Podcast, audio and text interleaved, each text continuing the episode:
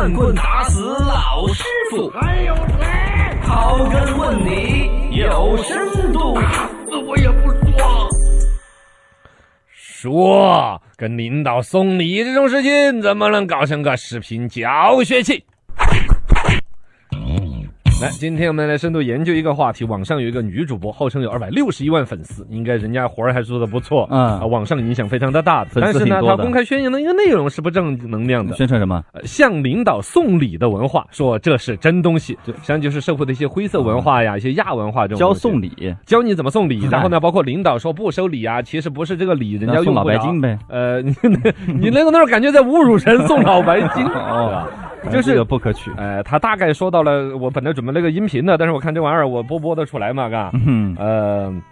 就是这个女的主播，她在所谓的讲课的时候，究竟讲了一些什么东西，教大家怎么来送礼？这个话究竟是话糙理不糙，还是在宣扬一些很阴暗的玩意儿？嗯大家请听原话。声音太小了。什么？就是你必须要去，你人际关系啊、送礼啊，你排斥的这些东西，恰恰是要你需要去学的东西。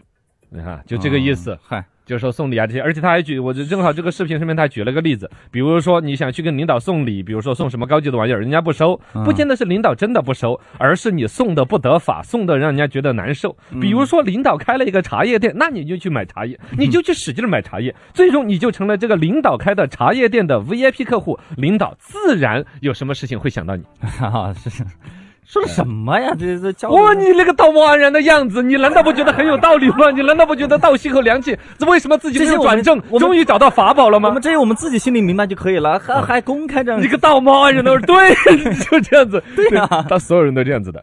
首先来说，这个主播涉嫌违法，我们把这新闻严严肃肃说一个完整。一个是有这样一个主播在做这样事情，二一个有人采访了律师，律师说这样子实际上是有涉嫌传播犯罪方法罪，最高可以判无期徒刑对呀，贿赂的嘛，这是。啊。本身社会的一些灰暗呐、灰色的一些地带呀，嗯就是我们打打击还来不及呢，行贿受贿本来就是打啊打击找人去教，去带坏更多的一些风气，是肯定是一个错误的。嗯但这个新闻吧，大概就是说，主播涉嫌违法的在传播的东西，传播的东西呢，就像超那个说法，第一，我们的肯定要批评，它是一种错误的价值观。是第二呢，在生活当中，其实心知肚明，甚至人 屡试不爽，这个也是存在的一种现象。那这个东西，网友怎么看呢？事情出来之后呢，就网上引起轩然大波，肯定大家各种评论嘛。是先要说一个比较正能量的，首先他这个事情是在抖音上面开的一个短视频号，两百多万粉丝，还有很多拥趸，大家喜欢看，觉得说受益匪浅。而一个呢，他就开直播的时候嘴就没有管住，嗯。比如他发一个短视频呢，肯定自己内容也比较考核，对。然后在做直播的时候想的是，反正也没有存视频，啊，就畅所欲言敞着嘴巴那儿说啊，就说了刚才这一段，就有点没把了。是。抖音官方对这事情也表示说，我们也经过核实了，这个主播的账号他本身的定位其实是职场经验的分享，嗯。不是专门讲行贿受贿的。啊。它主要讲办公室里边你怎么能够混得好。平。时拍拍短视频都是拍说那那些的。哎，但是在直啊播的时候呢，说这小姐姐这一天内容出现了一些偏离，我们平台是坚决的打击违反这个公序良俗的行为呀。嗯对于这个主播予以了封禁三十天的一个处罚，并下架存在问题的产品。啊，就是这个抖音还是做了一个处理，而且这个处理在抖音来说算是一个不重不轻吧。首先，是它不是到了永久封号那种级别，对就认为人家平常输出的内容啊，讲职场的有那么多粉丝，而且嗯也是说的算是大实话为主。而一个呢，只是在这一次直播说了一些冒把的话，封禁个三十天，其实这三十天正好休个假呀，回来这事儿接着弄。是这是抖音官方的一个态度。再来看网友的态度呢，就有很多就是我这种嗯就是社会阴暗人士的说法了，两方都有啊。哎，这这不就是说了实话吗？说你要是领导洁身自好，这课也就没市场啊。说低情商的才说这叫向领导送礼的课程，嗯人家高情商的说这是高质量的人际交往。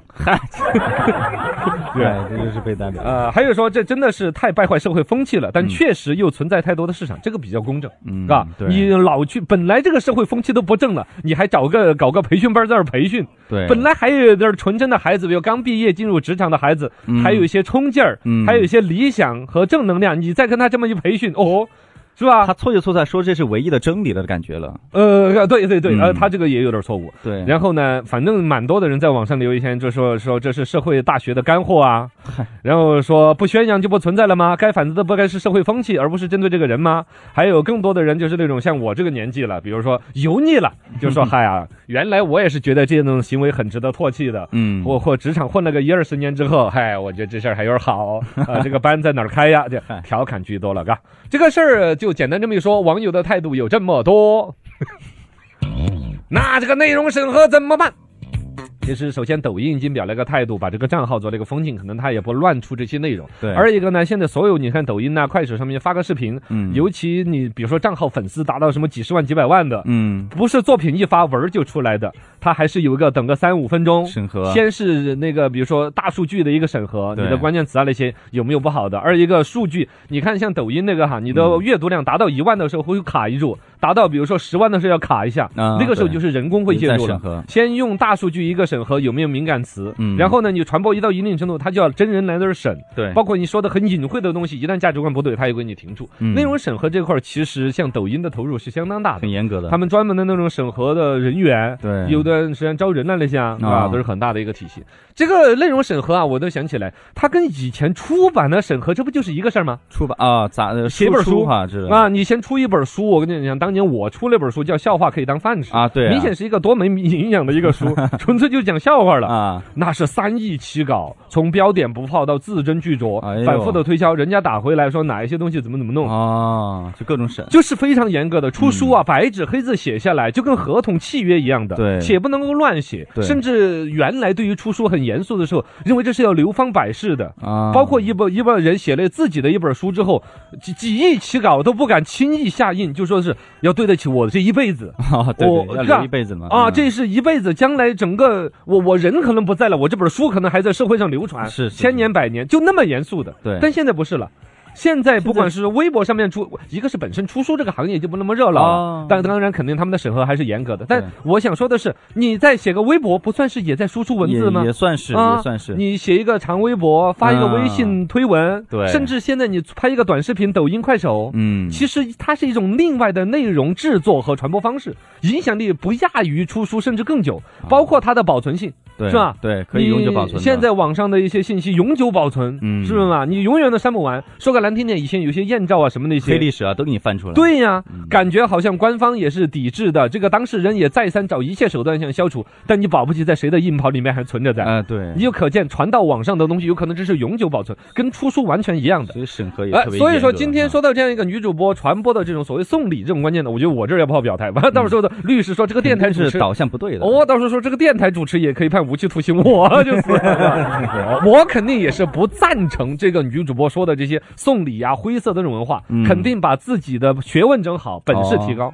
但另外一方面，我必须要做一个老实话，就是说社会上这种现象是存在的，至少这一点你必须要认嘛。啊，就是社会上各种规则里边送礼这一层，礼尚往来之间，对于很多大事情的左右嗯。是有影响力的，这一点是存在的。确实好是，然后呢，就就就仅此而已了。但另外一方面，我觉得这个事情还是可以还可以看出一个正能量，什么？什么正能量呢？还有什么正能量？还有什么正能量？这里面还有什么没有就是？我国的文化产业真的是蓬勃发展呢、啊，我原来对于类似于抖音、快手之类的短视频呢是唾弃的，我会觉得那个没有营养，我觉得都是没脑子的人看的。对。但是我现在越来越认为，这其实就是一个一次文化大爆炸、文化大爆发的一次机会。嗯他就是把所谓类似于以前写书、出版了之类的端口门槛降到了最低。对，你想想，以前会有人写一本书教你怎么捉鳝、捉黄鳝吗？没有，以前会有人教你怎么在那儿逮鸭子、可能，有，但很难找。逮老母虫啊。嗯，一个几乎不太有，它出版成本太高，而一个传播基本上传播不出来。你想写一个逮黄鳝的书，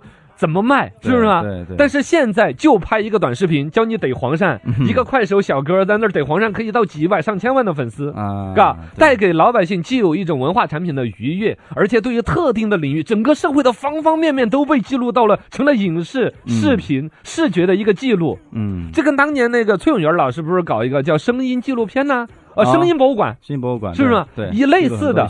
哦，最终崔永元老师瞎操心了，要你搞声音博物馆，搞一个平台出来，老百姓就自己把整个这个社会的方方面面全部做成视频的格式，啥都存而且通过大数据会有一个点击投票，哪些好或者不好，有留存价值的，都记录下来。海量的存落在网络上面。嗯，这不是文化大繁荣，这是什么呀？啊，当然出来的坏的东西也多啊。呃，坏的肯定就，哎呀，这个该封号就封号啊，该删除就删除，有个大浪淘沙的过程嘛。所以审核的力度啊，对的对的。